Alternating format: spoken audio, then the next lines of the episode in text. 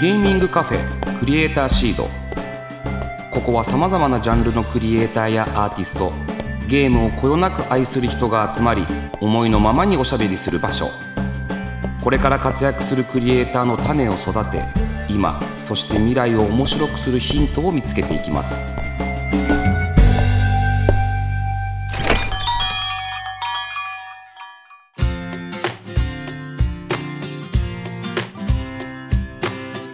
いらっしゃいませ。ゲーミングカフェクリエイターシードオーナーの坂本和則です。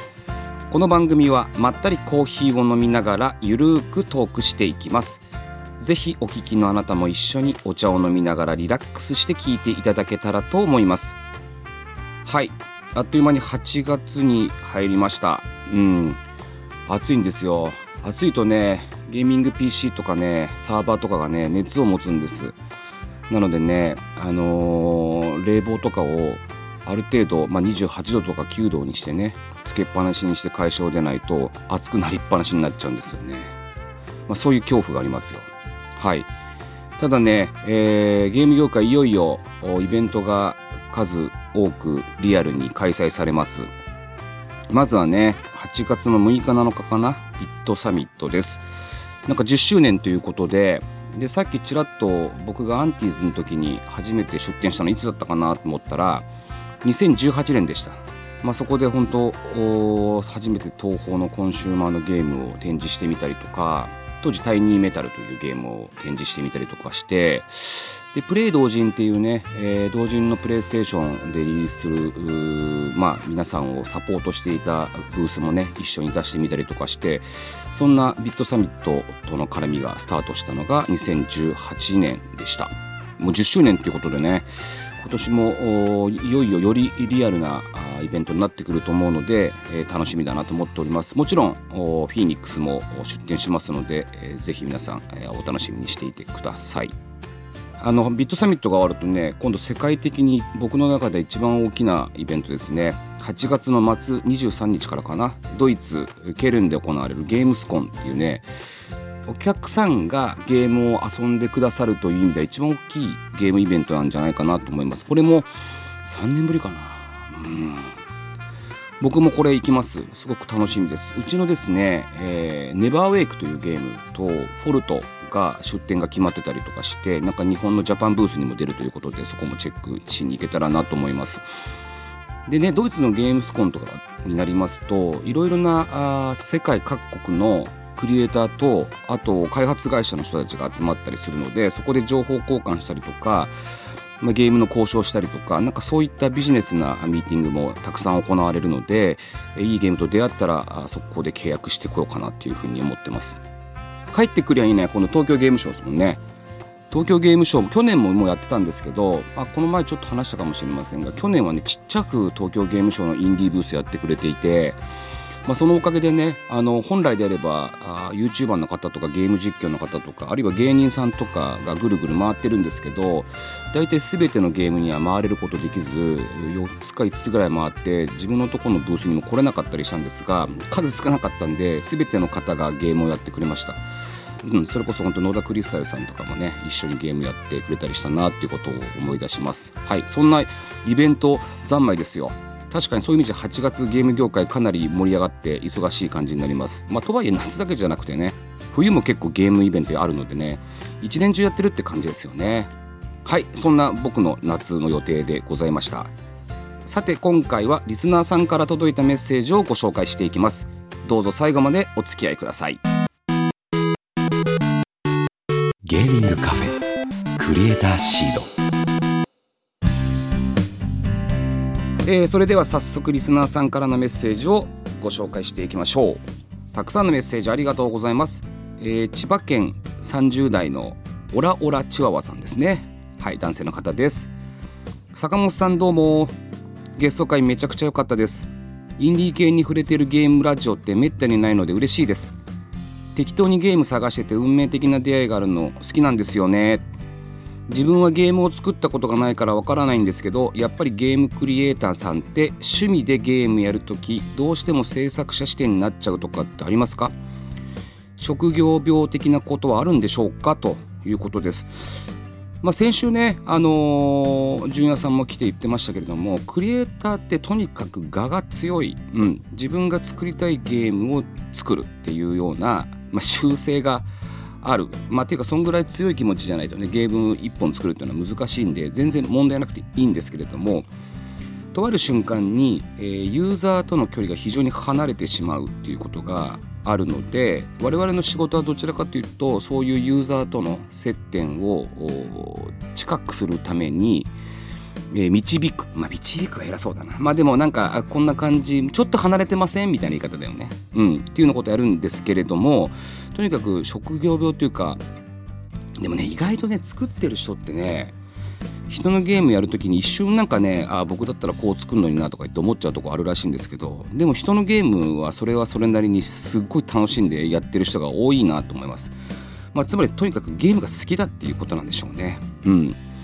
でもなんか絵描きさんグラフィック屋さんとかはこの絵はどうやって描いたんだろうとかこの背景どうしたんだろうとかっていうのは気になるって言ってましたね。はい。まあつまり職業病的なことはあるんでしょうね。うん。自分が作ったらこう作るだろうなここの部分こうするだろうなとか言って考えるとは言ってました。まあそれが職業病的なとこであればまあそうですね。職業病ということでしょう。でもえーとね、楽しんでゲームをやってるとこもあるのでうまく切り替えられてんじゃないかなって思います。はい。続きまして東京都38歳。ラジオネームマウント侍。質問です。スチームのセールとかって開発元やパブリッシャーがセール額を決められるんですか？スイッチとかもよくセールやってますがあれは任天堂が勝手に割引額を決めてるんですか？という質問ですね。はい。いい質問です。えー、スチームのセールとかのパーセンテージ？これはあの開発元とパブリッシャーが決めます。だからもう出したばっかで急に50%とかだと最初に買ってくれた人とかにもねあの良くないだろうからとかでまあいろいろ考えながら実は決めてるんですよ。この前の夏25%だったから秋はもうちょっと安くしてみる。いやこの前安くさしすぎたからもうちょっと25%のところを20%にしてみるとかなんかそういうことを話し合いながら決めてます。でもね結構周りのね、えーと、タイトルとかも見ながらこのタイトルがこの割引だからというふうに考えたりしますよね結構人の隣の人の家のおかずを見ながら、はい、決めてたりすることもあります。うん、スイッチももちろんそうですよ。セール額は開発元やパブリッシャーが決めています。あのよくね最近スイッチインディーゲームでもよくあるんですけど100円とかにしてねあれ買っちゃいますよね。うん。なんだかわかんないけどとりあえず買っちゃうんですよね。100円って恐ろしいですよね。無料だとなんかあんまり買わないんですけどなんか100円ってなんか買っちゃうっていうね。うん、うまいですよね。でそうすると一気にあのセールが伸びるので任天堂で言えばね順位がボーンって上がったりするんですよ。はい。なんかそういうことも狙ったりする時ももちろんあります。500円とかね。買いやすいですよね。はい続きまして。秋田県15歳女性。ラジオネームりんさん。ゲームのシナリオライターになるために必要なことは何でしょうか？うん。特にないんじゃないかな。ただあのどういうゲームを作りたいかだけどゲームができた時にまず想像できることどういうゲームになってどういうオープニングでどういう風なエンディングになるかっていうところまでが思い浮かべればあとは別にそんなあの難しいことはないと思いますよ。まずやってみちゃえばいいなと思うんですけどね。はい、でもねシナリオライターって結構ゲームにとって大事でもうちょっと僕ねそのシナリオライターに脚光があの当たってもいいんじゃないかなっていうふうに思ってるんですそれぐらいやっぱゲームってまあぼーっと何も考えずにただ繰り返すゲームもあればシナリオにグーッと入っていきたいゲームもあったりするじゃないですか、まあ、特に日本人の人ってそういうゲーム好きだったりするのですごくシナリオって大事です、うん、やってみちゃうことが大事です。あとやりきるってことですね。15歳ですよね。やってみちゃったらいいんじゃないでしょうか。でそんないいシナリオがねできてたら是非送ってください。でそのクリエイターとガッチャンコしてさ1個ゲーム作っちゃっても僕はいいと思いますよ。はい、えー、山梨県男性22歳。ラジオネームお米マジック。坂本さんこんばんは。自分はゲームって音が大事だと思っています。いろんな場面を思い出させてくれますし BGM や効果音ってゲームに欠かせないと思うんですが坂本さん的にこのゲームの音最高だよなってのありますかというと結局まさにこの通りでその時の場面を思い出させてくれるんですよ。そうすると僕って最近のゲームよりかはやっぱりファミコンの時代のカチャってカセットテープを入れてカチャってあのスイッチを入れた時にバラリンとかねあのまずあの音が好きだったりとかディスクシステムのあのカードを入れる音とかが好きなんですよね。この前ツインファミコン買ってねヤフーオークションで。あのディスクシステム買ったんですよ。いきなり壊れてね。で結果ツインファミコンがいいんじゃないかと思ってであのディスクシステムを裏返しにして入れた音とかも好きだし。そういうねあのゲームに入る前のワクワクする音が僕結局好きだな。まあでもゼビウスの音とかも最高だったよな。でもやっぱり BGM で一番なんか印象に残ってるのって結局みんなドラゴンクエストなんじゃないの？すごいよねあの音。あれで今だって世界でオーケストラとかコンサートやってねすごいあのパンパンになるみたいなんですよ。うん。だああいうゲーム音楽を作ってるのが日本人だということがまあ誉れだなと思いますしそれが世界に行きやすいゲームって素晴らしいなと思うんですよね。もちろん最近のプレイステーションのね5とかの AAA のゲームの音はまあそれはすごいですよ。それはすごいんだけどあのファミコンの単音の音、まあ、スーパーマリオもそうだけどなんか忘れられないよね。うん。って思います。でなんか最近僕ねインディーゲームを作っていてミュージシャンあの音楽やっていたミュージシャンの方にあえてゲーム音楽を作ってもらうっていう仕事を振ることがあるんですよ。そなぜかというとあのメジャーデビューしたミュージシャンっていうのは例えば CM だとしたら10秒で人の頭に残るような曲をずっと作ってきたんです。でもゲームってなるべく邪魔しないような音楽を作んなきゃいけないんですよ。でもゲームの邪魔をせずに存在感を出しながら耳にフックとして残るっていうのを作らすとしたら実はミュージシャンが一番うまいんじゃないかなって思い始めてるんです。で何回かあの試したりするんですけどやはりねビンゴなんですよね。本当にいい曲作ってくるんですよ。だから今後今まさにトップミュージシャンっていうよりかはどちらかというと落ち着いたミュージシャンの方々ですよね。一回あの当然ながらもう売れて少し落ち着いたミュージシャンの方とかに作ってもらうっていうのは今後もやっていきたいなと思ってるんです。これねなかなか逆転の発想で僕はいいなと思ってるんですよ。ねはい今日はここまでですね。あの皆さん本当にどしどしとこれからもメッセージをください。たくさんのメッセージありがとうございました。ゲーミングカフェクリエイターシード。坂本和則のこのゲームやってみてくれ このコーナーでは私坂本和則が今おすすめしたいとにかくこのゲームをやってみてほしいという一押しのゲームを毎回1作品ピックアップしてご紹介していきます。ということで今回ご紹介するのは「 Tormented Souls」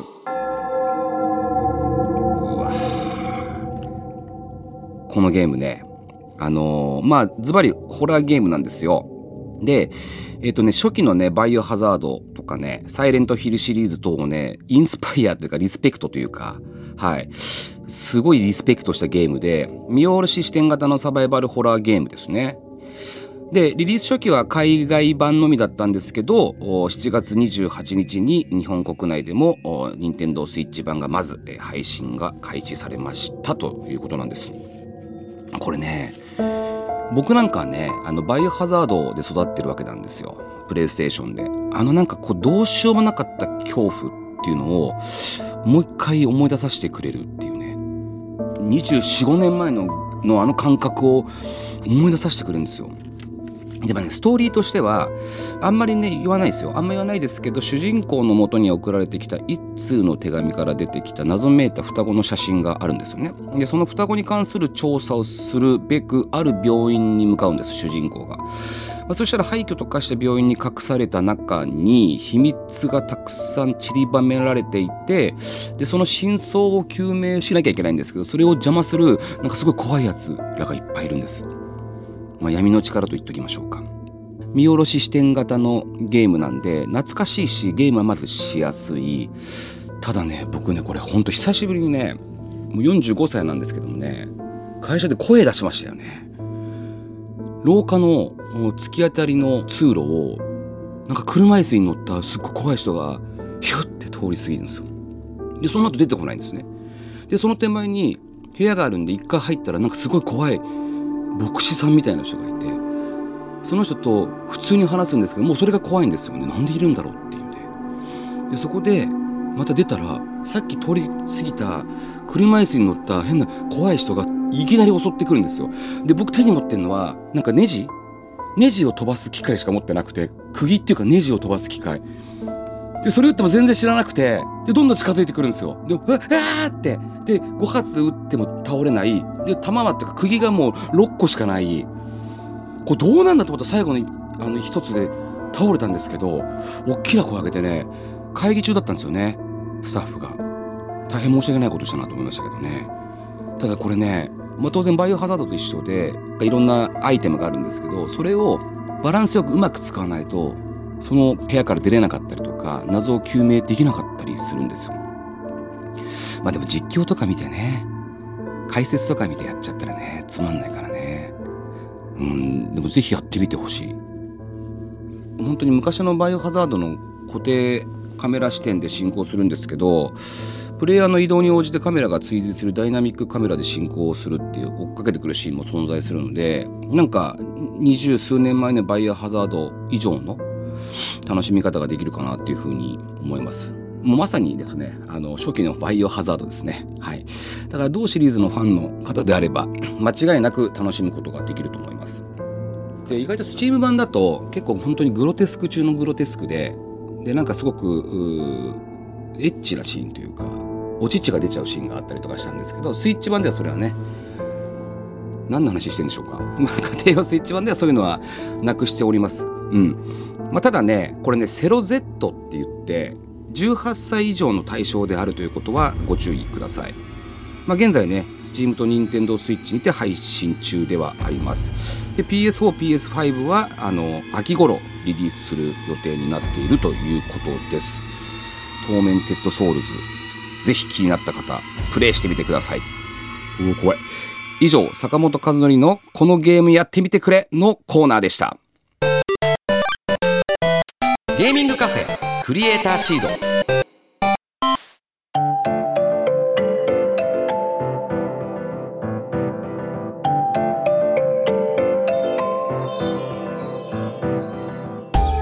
坂本和則がお届けしてきましたゲーミングカフェクリエイターシード。そろそろお別れのお時間です。